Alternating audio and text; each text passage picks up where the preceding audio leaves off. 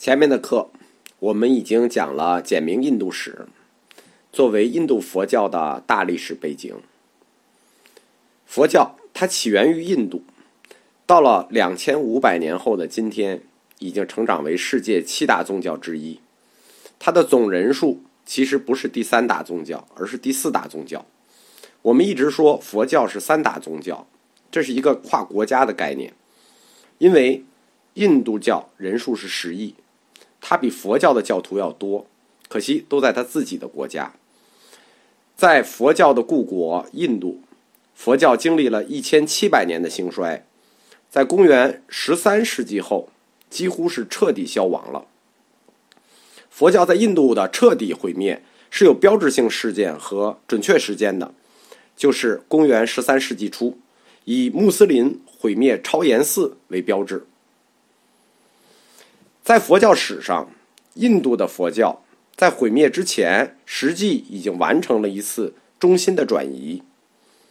大乘佛教转向了东亚，是以中国为中心的；小乘佛教则转向了南亚、斯里兰卡、缅甸这些国家，在那里头形成了新的以部派佛教为主的中心，有些成为了国教，一直传到今天。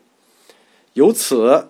奠定了佛教北传和南传两大佛教传统。佛教传统在印度消亡已久，尤其是在印度教里头，佛陀是以反面形象存在的，他是湿婆的第九个化身，这是一个反面化身，所以在印度保存下来的古代佛教文献是极为罕见的，非常的少。佛教里头的一些重要遗迹也是沧海桑田了，难以追寻。比如像鹿野苑、那烂陀寺这样著名的佛教圣地，其实也是在十九世纪以后通过考古发现才被今天所知道的。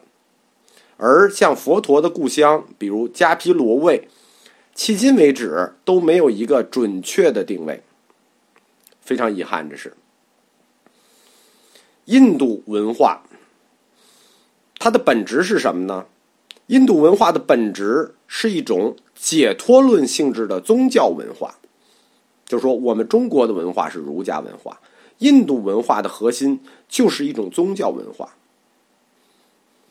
解脱升天是这种文化的最终诉求，而解脱是以自我挣脱束缚为本的，升天就是要抛弃人间。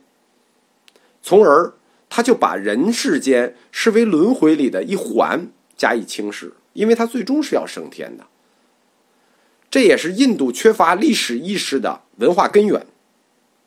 因此，在印度很少有可靠的历史编年和记载。同时，在印度文化史的基因里面，有编故事和编寓言的传统。因此。我们想要在印度自己的历史里找到印度佛教史的信史是很难的。非常庆幸的是，佛教中心的转移保存了大量的佛教、印度佛教的经典与文献。因为中国从东汉末年到北宋有一千年的时间，就是佛教的译经工作。在这个工作里头，通过中国的个体、小团体。或者国家一场的这种组织形式，前后翻译了印度佛经达五千余卷，涵盖了印度佛教早中晚期，保留了大量的跟印度佛教史相关的重要作品。最重要的是三部：法显大师的《佛国记》，玄奘大师的《大唐西域记》，意境大师的《南海寄归内法传》。佛教在印度的传播时间，我们说一千七百年，有四分说和五分说。四分说是什么呢？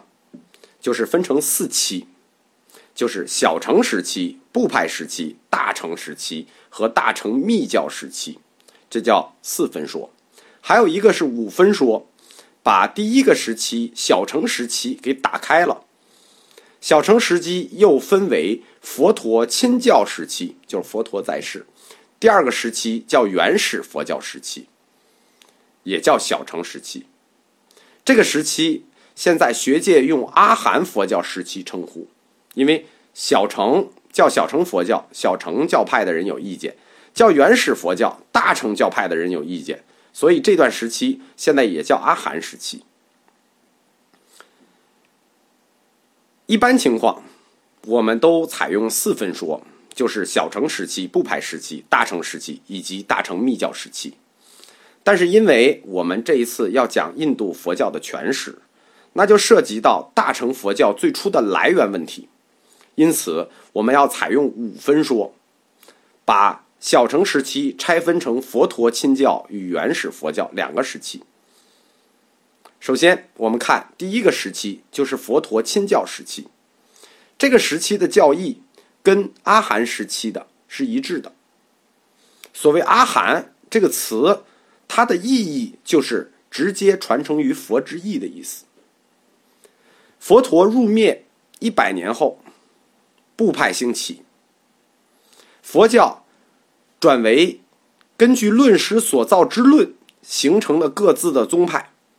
所以，佛陀入灭百年后，开始称为部派佛教时期。部派佛教时期长达三百年。这时候就到了公元前后，公元前后，大乘就出现了。这个时期就叫大乘时期，基本上是依据大乘经教和大乘论师的论著展开的，形成了大乘的宗派。部派佛教，它的宗派很多，多达二十余派，著名的就有十八派。但大乘佛教只有两大部派，即中观派和瑜伽行派。中观派是以纯粹性和理论深度著称的，我们常读的《金刚经》，这就属于中观派学说，就是它的理论深度很深，很纯粹。而瑜伽行派就很复杂。瑜伽行派展开了一个理论两翼，包括唯识方向和如来藏方向。可以说，瑜伽行派是佛教理论的顶点，最复杂、最系统、最广阔。就不可置疑的说，瑜伽行派就是佛教义理的集大成者。但是在大乘开展以后，一直有一个误解。什么呢？以为小城消亡了，其实错。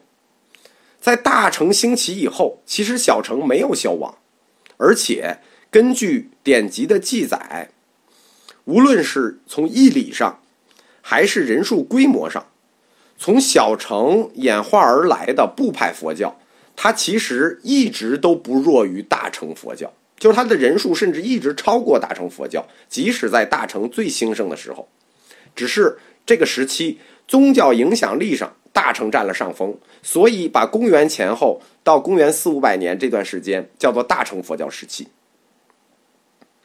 在大乘佛教的后期，就是大乘密教兴起了，从此代表了佛教的主流。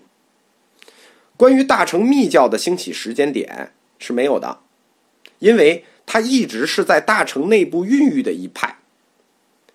大乘密教。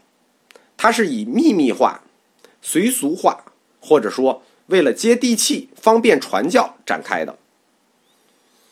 最终，实际是密教将佛教引到了消亡的境地。从义理上来说是这样的啊，但是从史实上来说，实际是被穆斯林给灭掉了。但是，同样的，耆那教为什么没有灭掉？所以我们说是密教理论将佛教引向了这个境地。我们在简明印度史里头。已经介绍过印度的地理、人文，包括婆罗门教、耆那教，我们都做过详细的介绍了。我们简单回顾一下：印度在魏晋南北朝，我们中国魏晋南北朝的佛典中多称天竺，这个名字应用很普遍，至今我们仍用它来指古印度。但是我们在唐朝以后的资料里头，都直接称为印度。它的疆域跟现在的印度有区别，我们讲过。包括独立出去的西北印的巴基斯坦，呃，包括这个东部的孟加拉，中间还有一大部分是克什米尔地区、阿富汗地区、伊朗的一部分、尼泊尔的一部分、中亚的一部分。所以古代印度与现代印度这两个概念是不重合的。我们在讲佛教通史的话，我们按佛教的划分去讲，就是印度在古代被分为五区，就是东南西北中五区，又叫五天竺、五印度。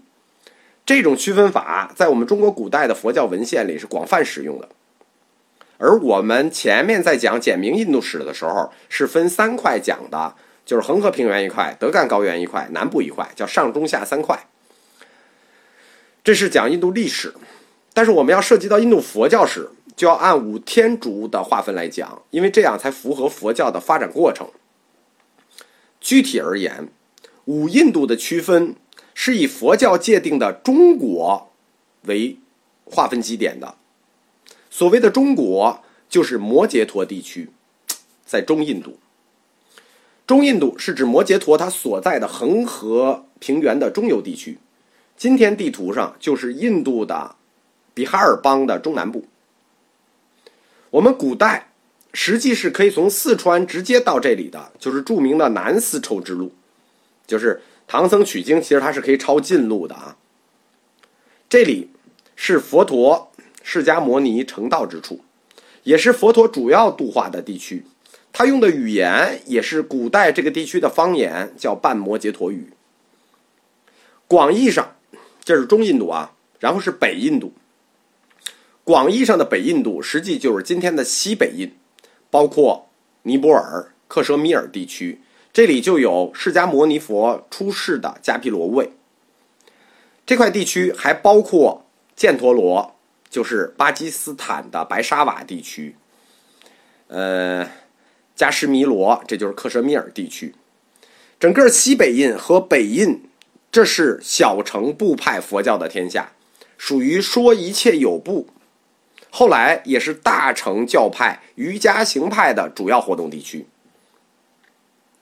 而南印度呢，就是我们在三三分印度时候说的德干半岛，它是大乘佛教，或者说是大乘中观派主要兴起的地区。而东印度呢，就是离这个。雅利安人入侵最远的这个位置呢，主要是印度本土人，所以说这里是大乘密教流行的地区。西印度这个地儿是个沙漠，呃，部派佛教和大乘佛教都曾经出现在过这里。在五印度里头，西北印和北印之间，它划分不是很明确，它的一些归属古代就没有定论，就是克什米尔地区和尼泊尔地区，它现在。还没有定论这个地地理归属。对于印度来说，喜马拉雅山是一个非常重要的存在，因为它的母亲河都是发源于这里的，并且是这里的支流，就是从喜马拉雅山来的河或支流，所以喜马拉雅山是印度的圣山。印度这种宗教文化里面，古往今来的修行者。都是去这里修行，或者说去这里朝圣。在印度文化中，不论是正统文化还是非正统文化，森林都是他们去修行的主要场所，就是喜马拉雅山南麓。最早在印度兴起的叫婆罗门教，婆罗门教有四行期的说法。什么叫四行期呢？就是一个婆罗门教徒一生的四个阶段：凡行期。家住期、临息期与顿世期，其中的临息期，就是指抛弃家庭，来到喜马拉雅山南麓，隐居到森林里，进行各种苦修禅定，为最后的解脱升天做准备。因为印度，我们在讲印度史的时候就说，印度这个地方多次遭到入侵，种族非常混乱，所以它的各种方言。多达两百种，通用的，就是有大规模使用的语言，印地语类型的摩羯陀语、印地语类型的就有二十多种语言。印度的这些二十多种主流语言，它形成有个漫长的过程，因为印度人不长进嘛，在历史上相续多个民族入侵，入侵来一次就留下一波人，入侵来一次就留下一波人。嗯，包括原始的奥族人、查罗皮图人、亚利安人、蒙古人、伊斯兰人，这个都形成过自己的语言，带进过自己的语言。